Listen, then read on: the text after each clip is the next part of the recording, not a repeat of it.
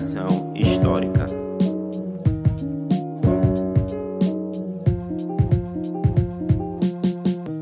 Olá, meus amigos e minhas amigas. Está começando aqui mais um podcast Operação Histórica, é, especial de quarentena. Todo mundo aqui em casa, acompanhando de perto e até muito de perto essa ação, movimento pandêmico em nosso país e aqui em Pernambuco também.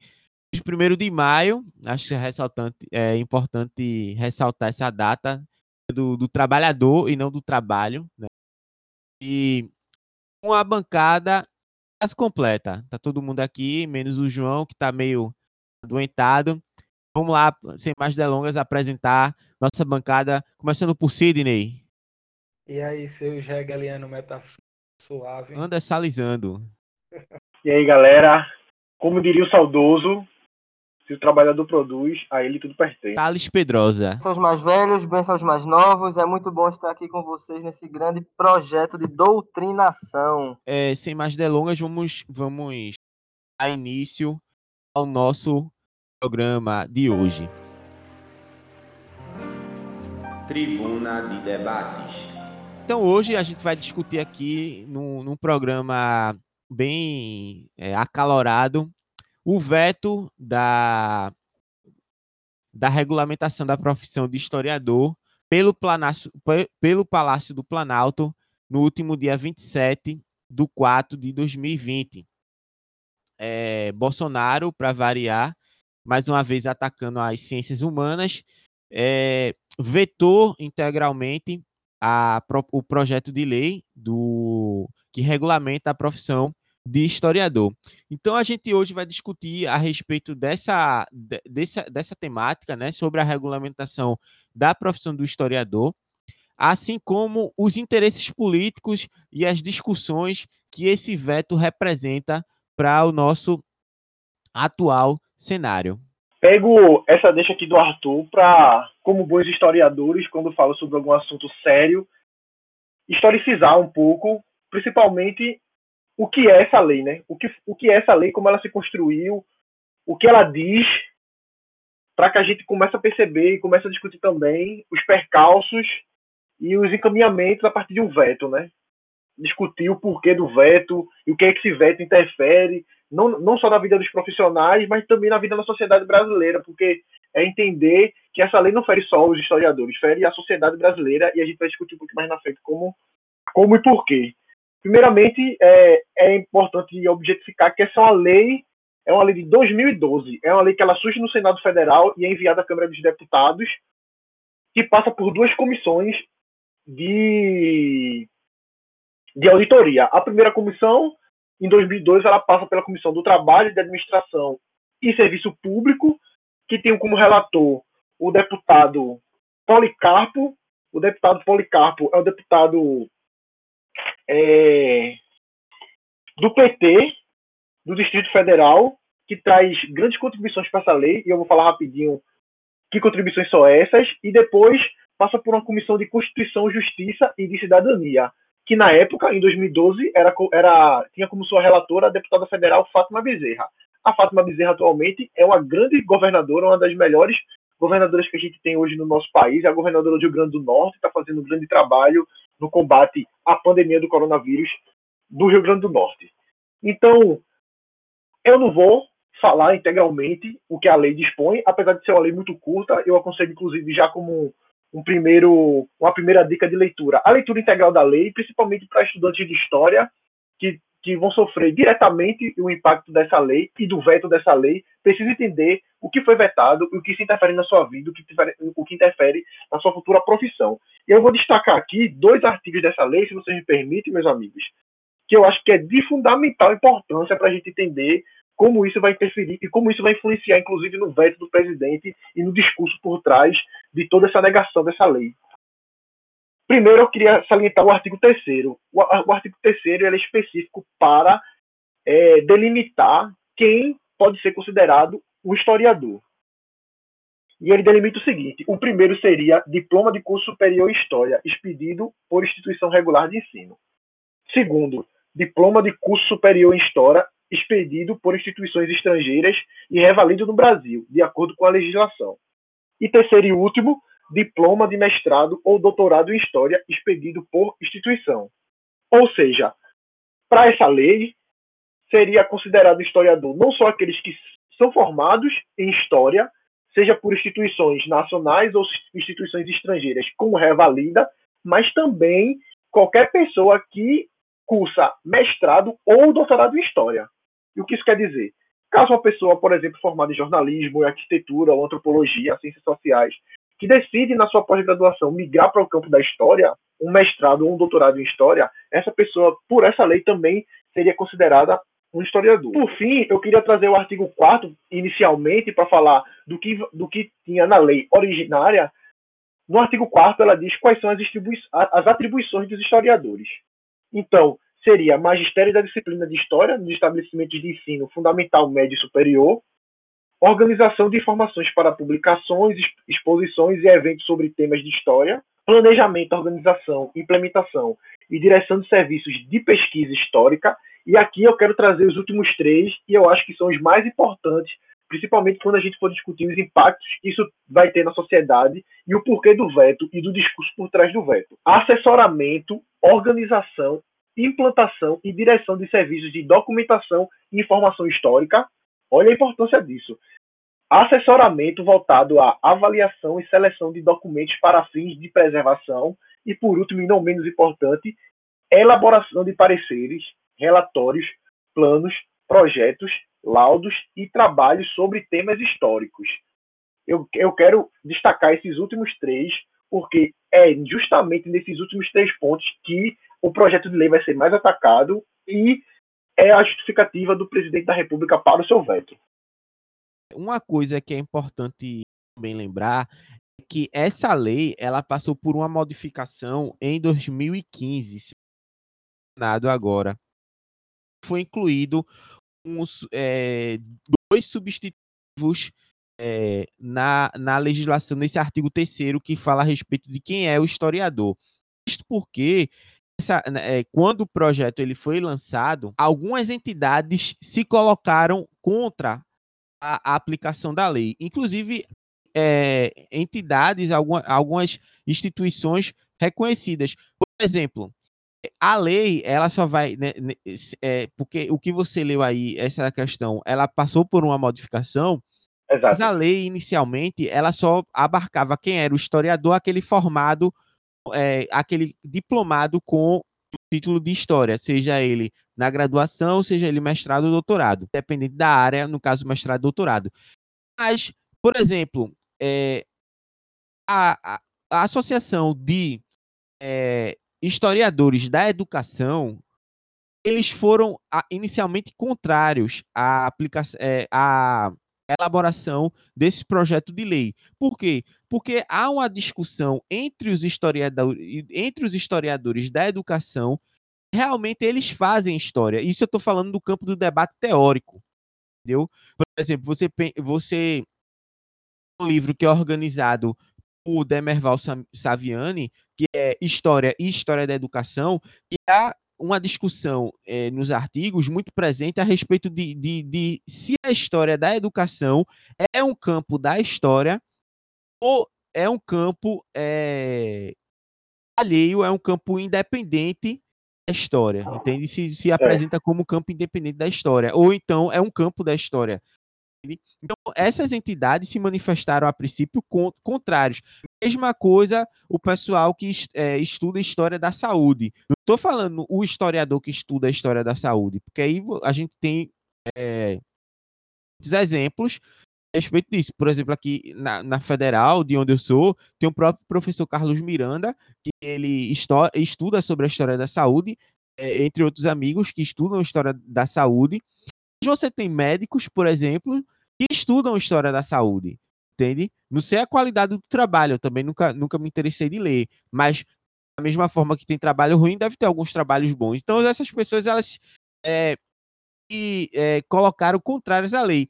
E diante da posição contrária àqueles, que, é, a, esse, a esse ponto de que quem era o historiador era aquele que possuía o diploma em história, incluído dois substitutivos primeiro dele que coloca que também são considerados historiadores pessoas diplomadas em outras áreas, comprovadamente até mais de cinco anos.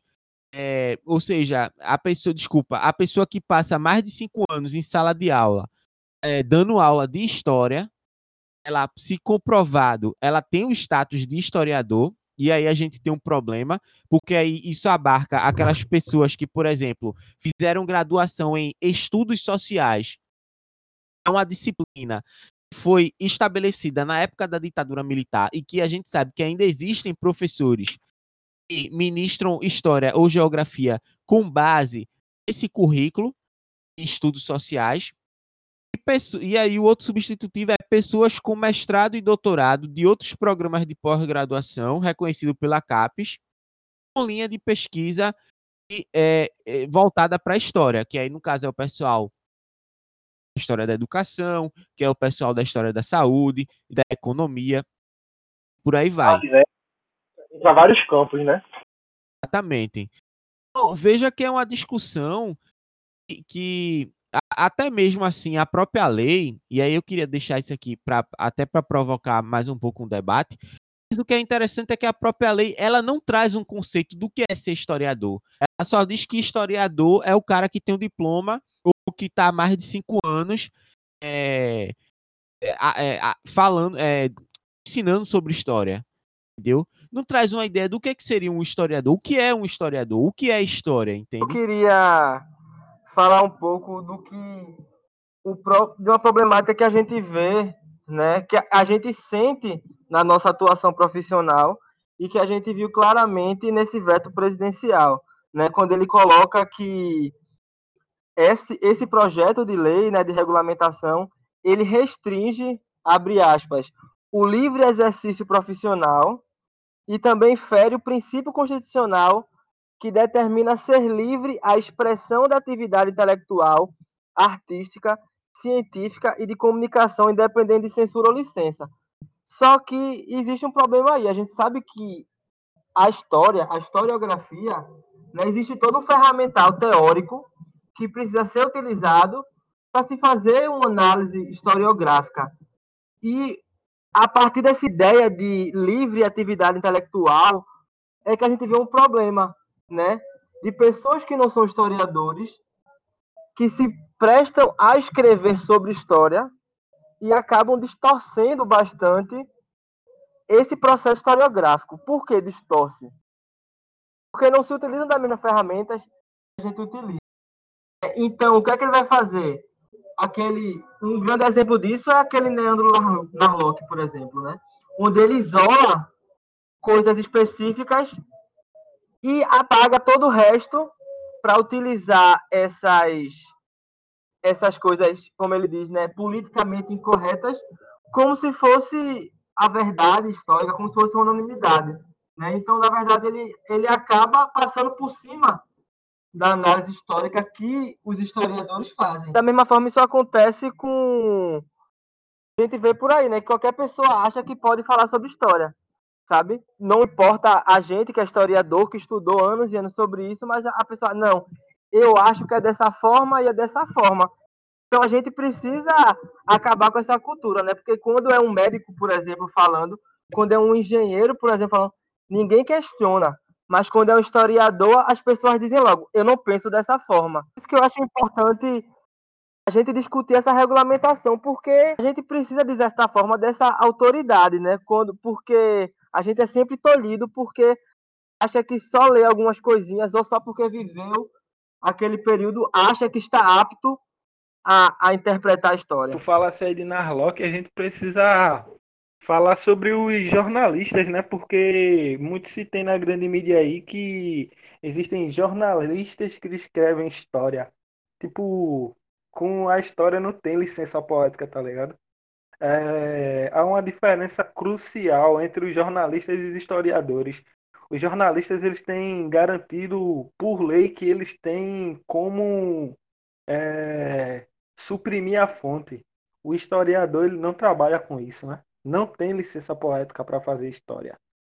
A base do trabalho historiográfico é a fonte histórica. Então não tem como a gente falar algo e ah não, não posso revelar minha fonte porque pode colocar em perigo. A gente só trabalha com documento, né? Teoricamente. E não tem como sair muito desse caminho. Logicamente que existem outras maneiras, né? A história oral e coisas desse tipo, mas eu falo dessa questão de suprimir a fonte. Muitas vezes acontecem umas distorções e umas, é, sabe, umas invenções, vamos dizer assim. Porque uma coisa que tem acontecido agora de algumas biografias que estão surgindo é que às vezes a pessoa que está escrevendo aquela biografia, ela coloca ali diálogos, sabe? Reproduz diálogos e como é que ela vai reproduzir aquele diálogo ali? Ela vai inventar um diálogo da cabeça dela porque ela achou que aquele determinado momento aconteceu daquela história, sabe? Então, esse é muito grande, sabe? Essas pessoas dizendo, não, estou fazendo um livro de história. Mas na verdade não é, vamos dizer, é um romance histórico. Você está inventando falas ali, sabe? Então, que ter esse cuidado para não estar tá distorcendo a, esse trabalho do historiador, né? É, porque trabalho historiográfico é trabalho historiográfico, e trabalho jornalístico é trabalho jornalístico. Literatura é uma coisa e historiografia é outra. A gente precisa delimitar isso. Por mais que se tenha essa relação, né? Se a gente retornar a um passado bem distante ali no período da Grécia, isso tem uma relação com a história, né? Quando a história não era uma disciplina é, acadêmica, que isso demora séculos, né? Que a história se torna uma disciplina acadêmica no século XVIII ali, com pós o iluminismo, na verdade no período do, ilumi, do iluminismo ali com o pessoal, mas é, ela passa por diversas concepções, né? Primeiro com Heródoto, depois com Tucídides. Deixa eu. É, eu acho que é com Tucídides mesmo. E também é, Aristóteles ele tem a sua participação nisso, mas é mais dessa questão da história com a literatura mesmo. Mas isso daí é um, algo mais profundo assim para a gente trabalhar. Essa questão de teoria da história dá um, um pano para manga muito grande para a gente falar sobre esse tema. Mas a gente vai adiantando um pouquinho sobre essa questão do, do veto e depois a gente pode voltar para esse. Eu acredito que antes da gente esgotar o tema da lei em si, e começar a discutir os impactos que essa lei tem, tanto para a nossa profissão quanto para a sociedade, e como isso influenciou no veto, eu acho importante salientar que essa é uma lei, uma das, um dos projetos de lei que tiveram em discussão durante a história da nossa democracia. É importante lembrar que o primeiro projeto de lei voltado para a profissionalização do, do, do historiador é de 1983, que é um projeto de lei número 2467 do deputado José Carlos Fonseca, do PFL de Espírito Santo. Logo após esse projeto de lei, foram mais nove projetos arquivados. Dois ainda estão em tramitação na Câmara dos Deputados agora. Na verdade, o primeiro projeto mesmo ele foi do deputado Almeida Pinto, lá em 68. Mas como estava no meio da ditadura, ele foi logo cortado, né? Pulando para esse de 83. Uma importante observação aí, Thales, eu, eu, realmente não sabia dessa, desse projeto de lei no período da ditadura militar, mas é importante salientar que só na democracia que a gente consegue ter uma liberdade para discussões na Câmara, que a gente possa aprovar leis desse tipo, né? Realmente, durante um regime de exceção democrática, fica realmente difícil qualquer tipo de discussão, qualquer tipo de, de ideia de profissionalização de uma profissão que lida diretamente com a história, né? lida diretamente com, com a história da nação e, do, e de uma sociedade como no Brasil, né? É, eu, acho, eu acho outra coisa, finalizando sobre a lei, que eu acho importante salientar é que não é só o, o, a, profissionalização, a profissionalização do historiador que esteve em pauta ou que está em pauta atualmente. É importante entender que o, o artigo 5 inciso 13 na parte final da Constituição Federal, estabelece que, se, que a, história, a, a história do país é uma área sensível para o interesse público. Então é preciso salvaguardar os interesses da sociedade em relação aos riscos do exercício da atividade por pessoas sem a qualificação necessária, no caso a profissão, a profissão de historiador, ou seja, é uma lei que ela pensa também em atender uma demanda da própria Constituição Federal, e não só a profissão de historiador. Eu, eu quero trazer uma lista aqui de algumas profissões que tiveram seu projeto de regulamentação aprovado na Câmara. Por exemplo, geógrafo, lei número 6.664, em junho de 1979, teve a sua profissionalização aprovada na Câmara. Sociólogo, em dezembro de 1980. Museólogo, em dezembro de 1984. Arquivista, em julho de 1978. Biólogo, em setembro de 1979. E a gente pode ir em outras profissões. O que eu quero trazer é qual é a especificidade da história que a gente está em 2020 e ainda se discute uma profissionalização da profissão de historiador. O como é isso, como isso impacta na vida das pessoas que são formadas ou, ou que, ou que atualmente estão estudando história nas nossas universidades públicas, né? Então acho que é, que é isso que vem agora à tona. Eu acho que é isso que a gente precisa debater agora. É por que uma profissão como historiador precisa enfrentar tantos percalços, tantos problemas durante nessa fase democrática para ter sua profissionalização regulamentada. Né? Engraçado é que a profissão de sociólogo ela foi aprovada de 1980, ainda vivíamos sobre uma ditadura, né? Tava em fase de transição para para para abertura, mas foi aprovado no governo Figueiredo. E, e o sociólogo, ele, sim, na área da, da, das humanas, colocar como o inimigo comunista tá pau a pau com o historiador, né? Mas, claro, claro que a história ela tem é, a questão do uso do passado, do, do é, e, e, também como a história ela pode tanto favorecer esses grupos, se for olhado de um ponto de vista nacionalista, de um ponto de vista é, romanceado, como é boa, boa parte da, da história desse país e como é boa parte dessa história desse país foi construída, né? mas também ao mesmo tempo a, a, a história de forma crítica, que é o que nós trabalhamos, ela pode simplesmente pegar determinadas é, determinadas situações e jogar no, na lata do lixo da história. Então, simplesmente é, é, utilizar para poder esclarecer sobre determinados, é, determinados pontos. E o medo do historiador, principalmente é, que, que se tem desse, dessa população, parte da população alienada, no caso. Por que o medo do, do historiador? Né? Porque aquele negócio, historiador ele vai lá e toca na ferida e diz: Ó, oh, vocês estão falando aí de revisionismo a respeito da escravidão, dizendo ah, que os, os, os africanos próprios se escravizavam. Não era dessa forma. E cabe o historiador esclarecer que a, as pessoas tenham ciência do, do, de que o, a, a versão que eles, eles é, é, entendem e aí mistura a ideia do, do, por exemplo, de um período mais recente, da ditadura, né?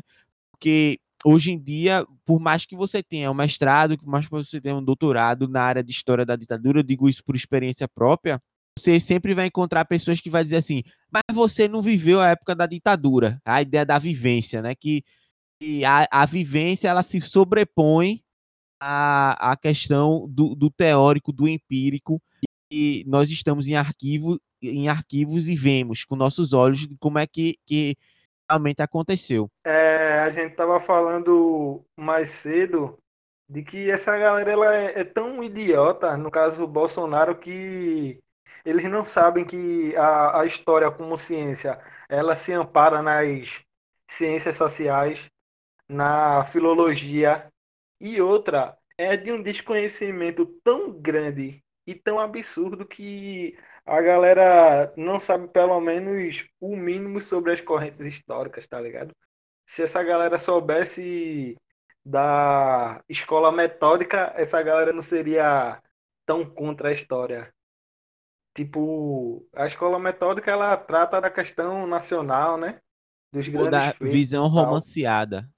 É exatamente que a gente tem hoje aqui, mas essa galera é tão incompetente e incapaz que nem disso eles sabem mas eu não acredito que haja uma visão romanceada.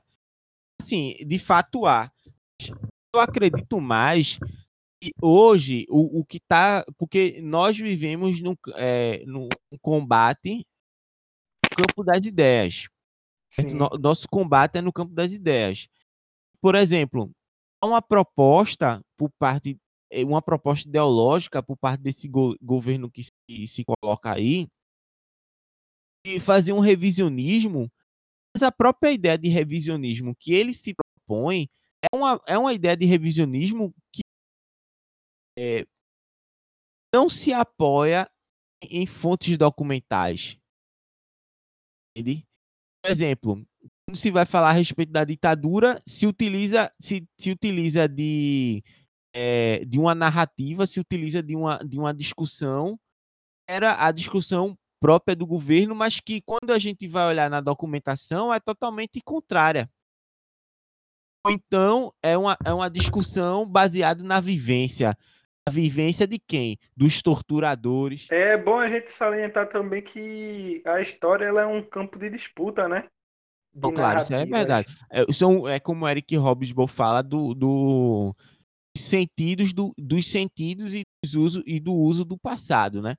Porque, da mesma forma, isso aí eu já falei no, naquele podcast a respeito do revisionismo, mas é, uma coisa que é, que é importante destacar é que o passado, se ele não é satisfatório, é possível mudá-lo, e para essas ideologias nacionalistas, que não é nenhum caso desse, desse, desse governo que a gente tem, porque a gente vê que nacionalista ele não tem nada, ele se apoia no falso nacionalismo, como a, a, a papoula a, como matéria-prima para o ópio, entende? Mas eu acho que uma coisa aqui que a gente precisa levar em consideração a respeito dessa questão aí é que quando o Bolsonaro ele faz o veto integral e se apoia no artigo 5 da Constituição Federal de que a questão do, da livre expressão da atividade intelectual, artística, científica comunicação, além da liberdade de expressão, é, a, que, a quem ele procura atender quando ele faz esse, esse veto, entende? Porque na minha cabeça só me vem essa galera que contribuiu para que, esse, é, que esse pensamento fosse. É, é, eu não digo enraizado, porque ele já está enraizado aqui há muito tempo, mas eu digo assim: ele saísse do armário o fascismo. É, Narlock, é, esses caras é, como Rodrigo Constantino e tantos outros que contribuíram a respeito é, para que esse é, que contribuíram para que esse tipo de pensamento ele se divulgasse saísse do armário. E muito se cobra do historiador neutralidade, né? Porque essa galera reacionária, eles eles agem e falam como se eles fossem neutros, como se não tivesse nenhuma perspectiva de nada, né? Na verdade, eles não têm perspectiva da realidade, mas eles estão bem é, repletos de parcialidade, né? Neutro, a única coisa que é neutro é o sabão. O historiador, ele tem o seu arcabouço teórico, né? Independente se ele seja progressista ou não. Sobre é, justamente essa questão a quem esse público atende e a justificativa utilizada por Bolsonaro no veto, se a gente for analisar a lei com cuidado, é um, é um argumento que não invalida de nenhum modo a lei em si. E vou explicar por quê. Porque quando ele justifica justamente essa, essa livre, essa liberdade do estudo ou a liberdade da pesquisa, ele comete um erro crasso, que é não diferenciar o ensino de história com a liberdade de pesquisar história. O que eu quero dizer com isso? Todo mundo tem a liberdade de pesquisar história. Todo mundo, qualquer profissional, qualquer ser humano tem a liberdade de pesquisar história. O que, o que não se pode ter é a liberdade de se ensinar e de se legitimar um discurso historiográfico. O que eu quero dizer com isso? Eu sou historiador. Se eu quiser, a partir da manhã, eu posso dedicar o resto do meu ano a pesquisar sobre geografia, ou posso pesquisar sobre engenharia, ou posso pesquisar sobre medicina. É um direito meu, enquanto cidadão, minha liberdade de pesquisar qualquer determinado assunto. Mas o fato de eu pesquisar determinado assunto não me faz um profissional no assunto. Essa é a grande diferença que se estabelece. Eu não vejo nenhum problema de jornalistas pesquisarem história e escreverem livros de história. E eu cito, algum, eu, eu cito um exemplo aqui dois exemplos para diferenciar muito bem como se portar. Primeiro, a gente tem o Laurentino Gomes, que é um jornalista que pesquisa e escreve sobre história. Porém, isso não legitima ele como historiador. E eu acho muito interessante é, como ele se porta perante a isso. Em muitas entrevistas que eu já vi de Laurentino Gomes, ele é taxado de historiador pelos, pelos jornalistas. E a primeira coisa que ele faz é: eu não sou historiador, eu sou jornalista. Eu pesquiso fontes históricas, eu pesquiso livros de historiadores é, embasados e referendados pela academia. Eu não sou historiador. Porém, outros que também são jornalistas ou astrólogos ou sei lá o que, se utilizam desse, desse mesmo discurso para se legitimar enquanto historiador. Então, é importante salientar essa diferença básica entre o que é ensinar história, o que é produzir história, escrever história, da livre atribuição de se pesquisar a história. Tá entendendo?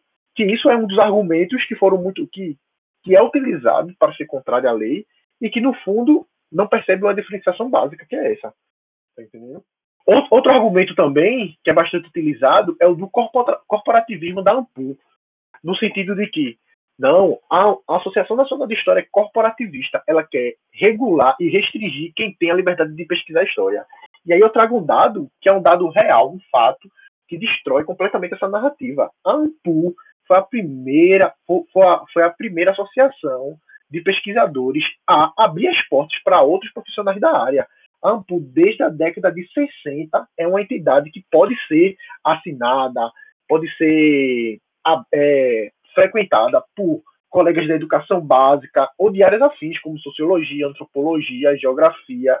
Então, é, acusar a ANPU de corporativismo por querer a profissionalização do, do, da profissão de historiador é não entender o mínimo da história da própria instituição. É não entender que o geógrafo ele tem direito de ser um profissional geógrafo. Ele estudou para isso, ele, ele, ele estudou, foi referendado pela academia para ser geógrafo. Então, por que o historiador não pode ser também? Porque quando o historiador ou quando os profissionais de história pedem a profissionalização são taxados de corporativista. Se outras profissões também têm suas regulamentações, não foram taxadas igual. Tá entendendo? A gente percebe uma falsa similaridade no discurso, né? Uma falsa simetria.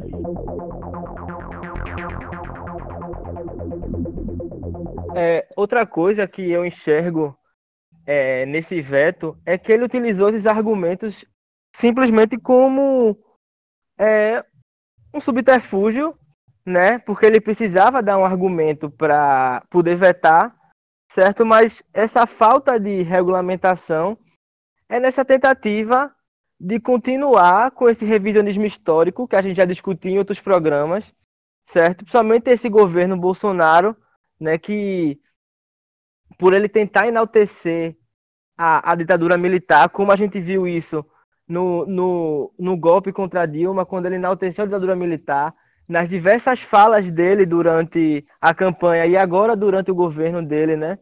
de daquela velha história, né? Que o governo militar era um governo bom, que só perseguia bandido e que não sei o que lá, né? Então, isso também é uma tentativa de continuar com esse revisionismo, continuar nessa tentativa de legitimar essa versão escrota que ele tenta trazer da história do Brasil, né? Então, esse é um problema muito sério também que precisa ser pensado sobre esse, esse momento. É, Thales, é, levando, levando isso em consideração, existe, existe outra, é, outra questão importante sobre a lei, que é uma diferenciação básica também de regulamentação da profissão e profissionalização do historiador. Porque entender bem a diferença desses dois termos é, faz com que a gente entenda a importância dessa lei e como os argumentos contra ela são muito mais subterfúgios, como você mesmo falou, mecanismos de se legitimar um, uma espécie de, de construção narrativa paralela à, à história acadêmica do que debater democraticamente um projeto de lei que pode sim ter críticas, pode sim sofrer mudanças e, e que é legítimo. Tá entendendo? Porque quando a gente pensa em regulamentar uma profissão, o que isso quer dizer? É estabelecer um marco legal de atuação. Circu, circu, eita, circunscrever atribuições em um âmbito de exercício privado, normatizar procedimentos e formas de organização e prever critérios de contratação, entre outras ações. Ou seja, eu estou regulamentando uma profissão, estou dizendo é, aonde essa profissão vai atuar, com que mecanismos ele vai atuar, como se regulamenta a profissão do médico, como se regulamenta a profissão do engenheiro, do geólogo, do geógrafo. Tá entendendo? E o que é realizar a profissionalização de algo, de uma, de uma atividade? É algo que vem em custo e que pressupõe a, defi a definição de um perfil profissional. Que aí o que a gente está dizendo, a gente quer ter um perfil profissional, no sentido de profissionalizar a história e dizer que a gente tem que criar um perfil profissional para isso. Eu sou um profissional da história, eu sou um historiador, sou um profissional. E eu sou um profissional por quê? Porque eu sou formado em História, tenho mestrado em História, eu tenho um doutorado em História. Fui na academia, estudei os métodos para se estudar escrever História. Fui referendado pela academia a partir das conclusões desses, desses, desses cursos, seja o nível de graduação, seja o nível de pós-graduação. Estou apto a exercer essa profissão, que é ser historiador. O segundo passo é regulamentar a profissão que seria o quê? Aonde o historiador vai atuar? Quais são os critérios de atuação? Quais são os parâmetros? O que, é que o historiador precisa ter para exercer sua profissão? Tá entendendo? Então é importante estabelecer essa diferença. A gente está ainda no início, que é estabelecer uma profissão de historiador, que a gente possa dizer que a gente é historiador, que existe uma norma para isso, uma, uma profissão, né? uma regulamentação de profissão para isso. Complementando isso que Anderson falou, da questão da gente passar por um por uma base curricular para ser historiador e tal.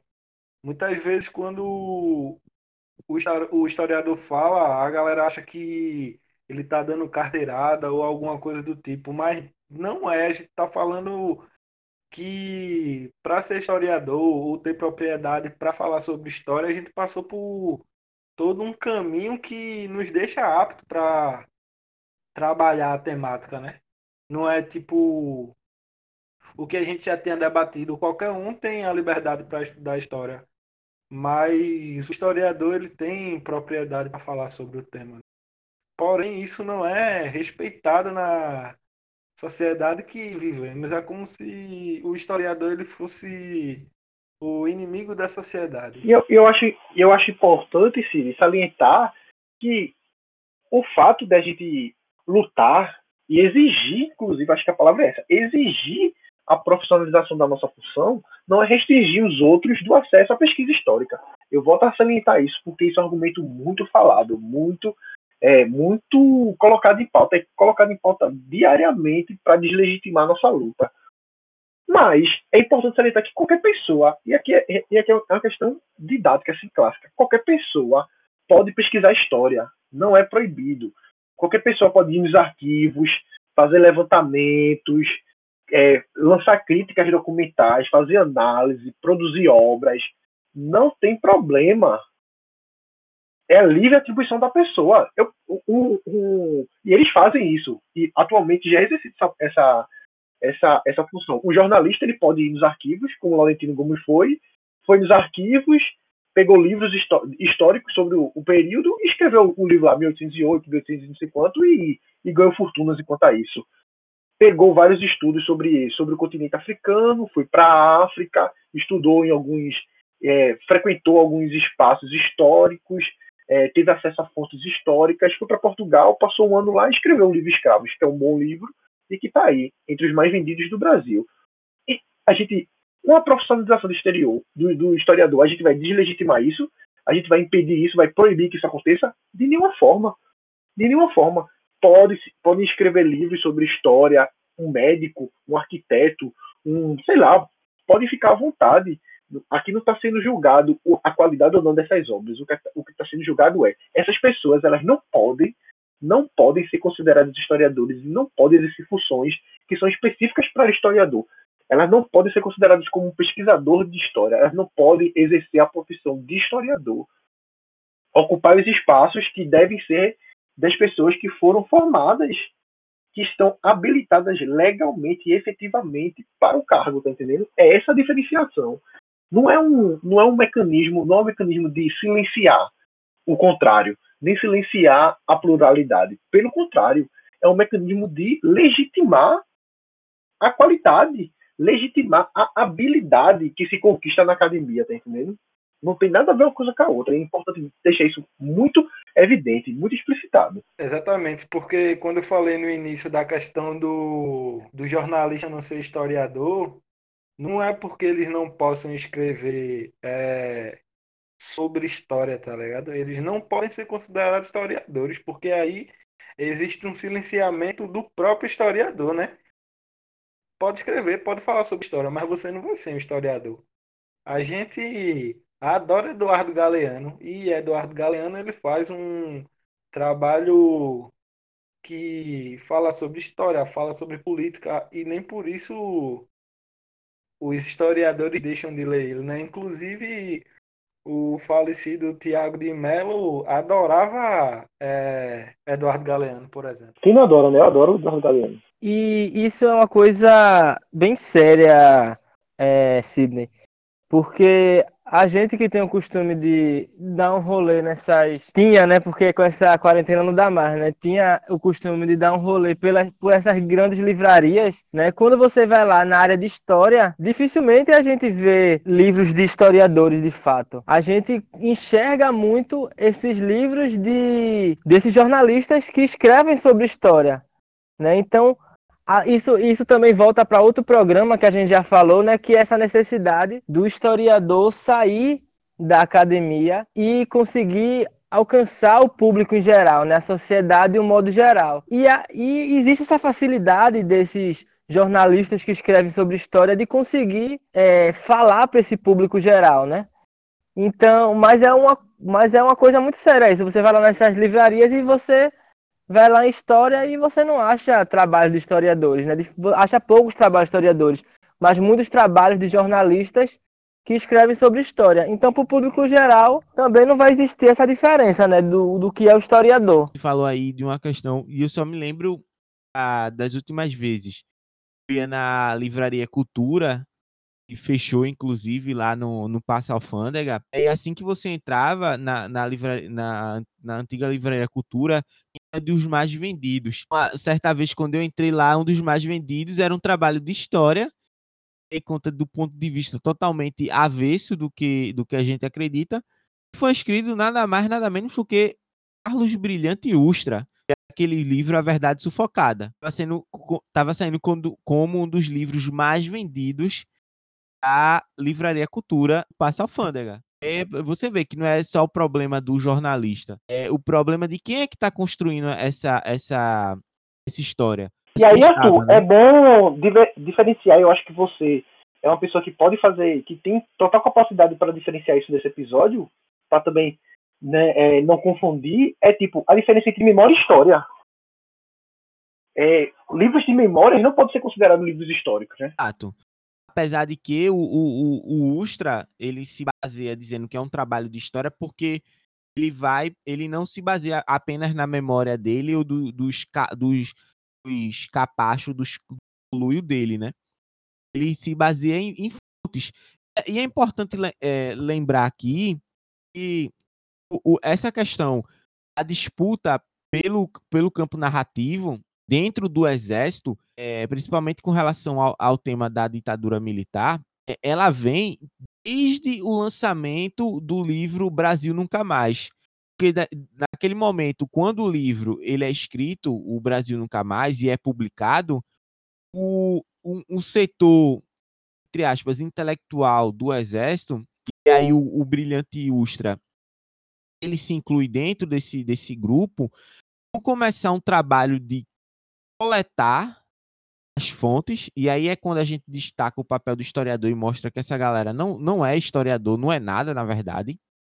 É, e, é torturador, e, né? E vão transcrever, muitas vezes, o documento e trazer aquele documento como se fosse uma, uma verdade. Ou seja, o documento ele não é interrogado, ele apenas fala o que ele quer, o que ele quer e aí é transcrito. E aí, desse, dessas, desses, dessa operação aí, surge o livro do Carlos Brilhante Ustra, surge o projeto, o livro, o livro branco do terrorismo no Brasil, que é o projeto Orville, que é um livro que foi editado é, desde o final da ditadura. Acho que ele começou a, ser, a, a, a saiu algum, é, umas tiragens esporádicas dele. Esses livros, inclusive o próprio exército, e aí é quando você vê a, a, a, a ignorância das nossas forças armadas, que, que colocam como bastião da moralidade, que no, no próprio livro eles assumem crimes cometidos, por exemplo, na guerrilha do Araguaia, na repressão contra os, os, movimentos revolucionários armados que existiam aqui no Brasil, no, no país, principalmente ali depois de 68. Entendeu? Porque eles simplesmente transcreveram os documentos e colocaram ali aquilo como uma verdade. E aí, quando você vê o papel do historiador interrogar suas fontes e, e, e, e ler forma crítica suas fontes, coisa que jornalista, coisa que esses caras não fazem.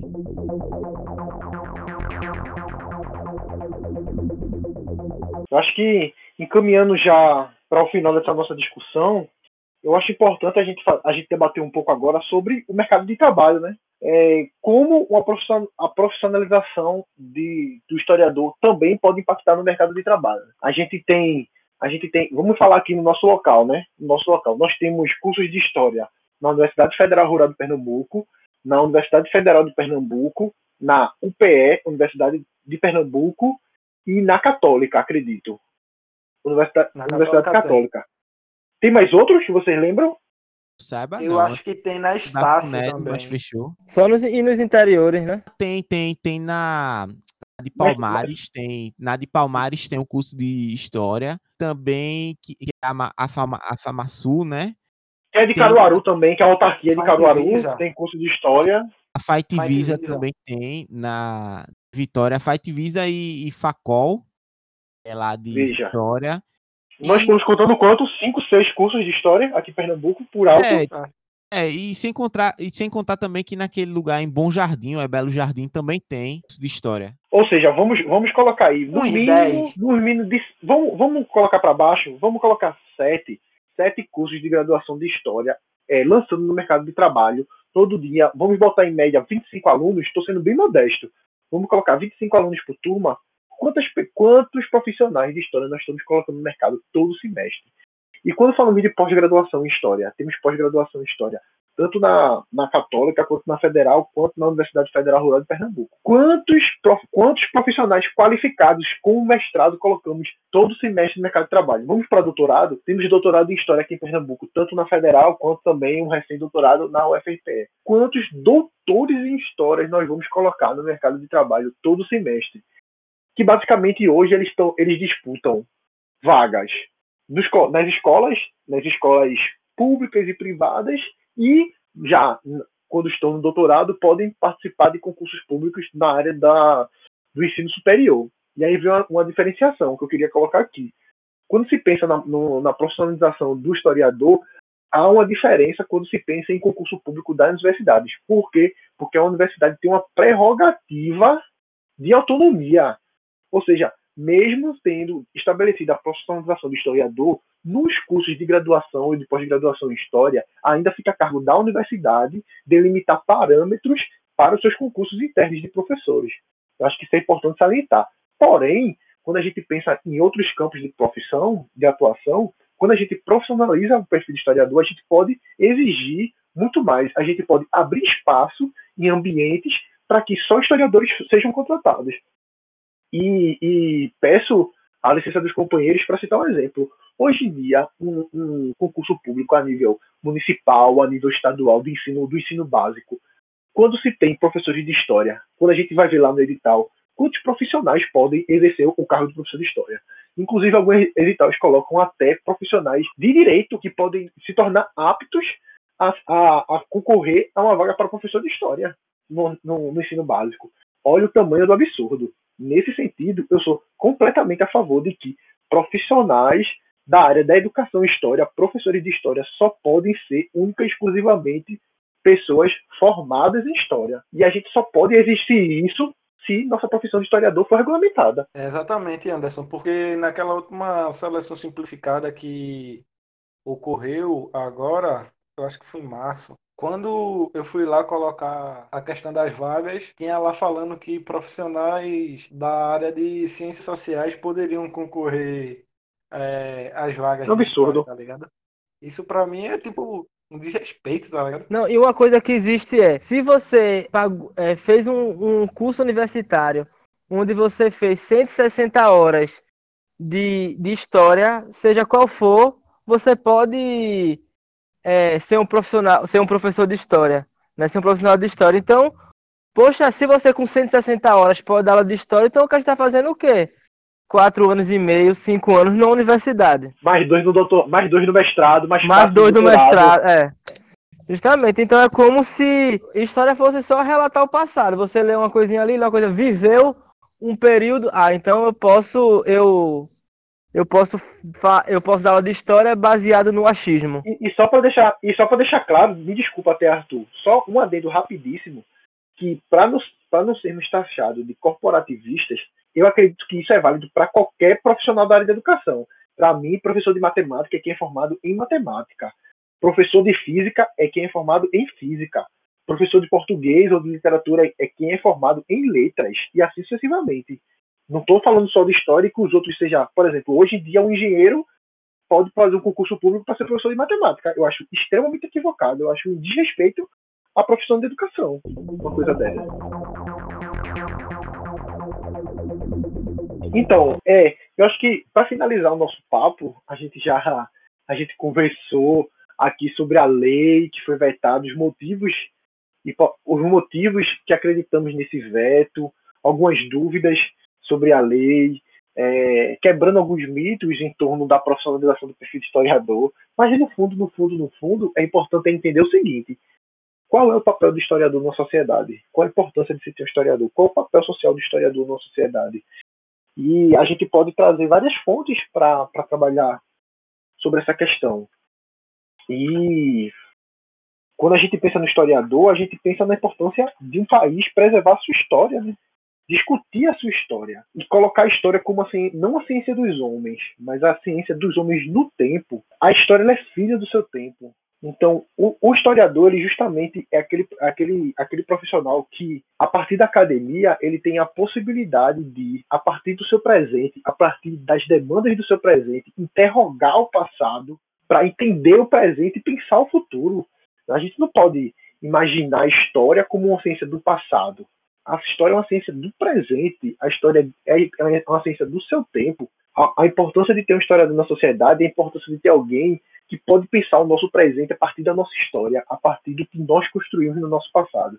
E eu vou citar um exemplo muito recente. Eu acho que há três, quatro dias, e aí eu já vou dando minha dica de hoje, o biólogo, infectologista, especializado em infectologia, Atila Marinho, que tem fazendo um trabalho sensacional dessa pandemia de coronavírus aqui no Brasil, teve a brilhante ideia, eu não lembro ao certo como foi que ele chegou ao livro do, do historiador Sidney Chalub, mas ele conseguiu ter acesso ao livro do Sidney Chalub, Cidade Febril, que eu acho assim, para quem está estudando história, é um livro básico para você entender como a obra historiográfica pode abarcar tantas outras disciplinas, ser uma obra tão completa como eu, como eu acredito que é aquele livro de Sidney Chalub, que fala sobre história, fala sobre arquitetura, engenharia, é, fala sobre cidades, sobre medicina. Então, o Atila Marinho ele faz uma live convida o professor Sidney Chalub, que, infelizmente para nós, mas felizmente para ele agora, leciona em Harvard, no curso de História, e ele mostra didaticamente como um historiador pode ser importante para o presente, trazendo, questionando o passado para entender o nosso presente e discutir o nosso presente. Ou seja, Sidney Chaloub falando sobre as pestes que ocorreram no Rio de Janeiro, a partir da vida dos cortícios, dos, dos isolamentos, das dinâmicas sociais daquele período, mostra como nós estamos enfrentando o Covid e por que o Brasil tem essas similaridades que em outros países nós não temos.